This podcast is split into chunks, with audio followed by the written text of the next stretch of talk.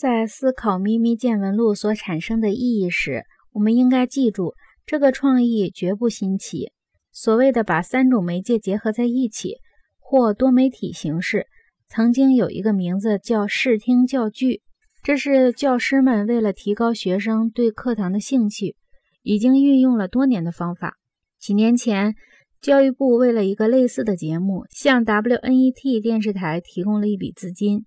这个节目叫《别说错》。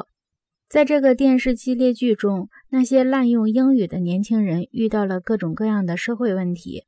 语言学家和教育家们为教师们准备了与节目配套的课程。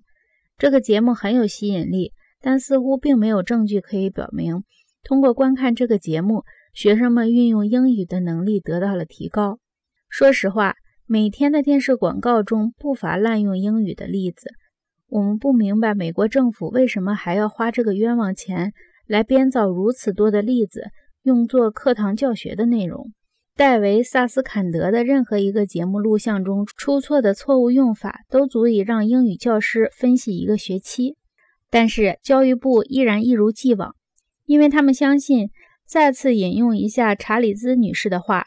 研究表明，当信息通过戏剧化的形式表现出来时，学习的效果最明显，电视在这方面可以比任何其他媒介都做得更好。对于这样的观点，我们最厚道的反应是说它误导人心。乔治·科姆斯托克和他的助手们认真分析了两千八百项有关电视对行为的影响的研究，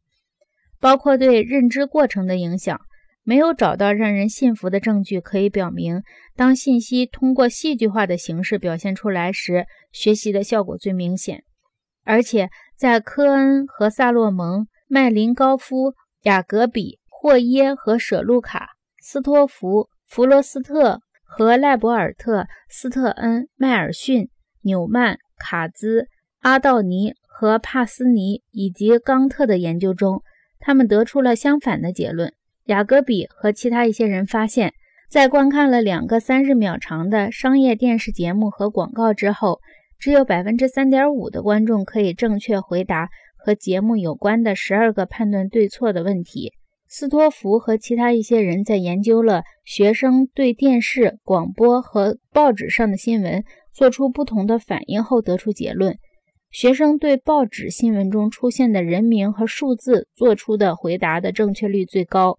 斯特恩的研究结果表明，百分之五十一的观众在看完一个电视新闻节目几分钟之后，无法回忆起其中任何一则新闻。迈尔逊发现，普通的电视观众只能记住电视剧中百分之二十的信息。卡兹和其他一些人发现，百分之二十一的电视观众无法回忆起一个小时之内播放的任何新闻。在他自己以及其他人研究的基础上。萨洛蒙得出一个结论：从电视上获得的意义往往是一些具体的判断，不具备推论性；而从阅读中获得的意义往往和我们原来储存的知识相关，所以具有较强的推论性。换句话说，通过这一系列的研究，我们没有发现观看电视可以有效地提高学习效果。电视在培养深层次的、具有推论性的思维方面，明显不如签字。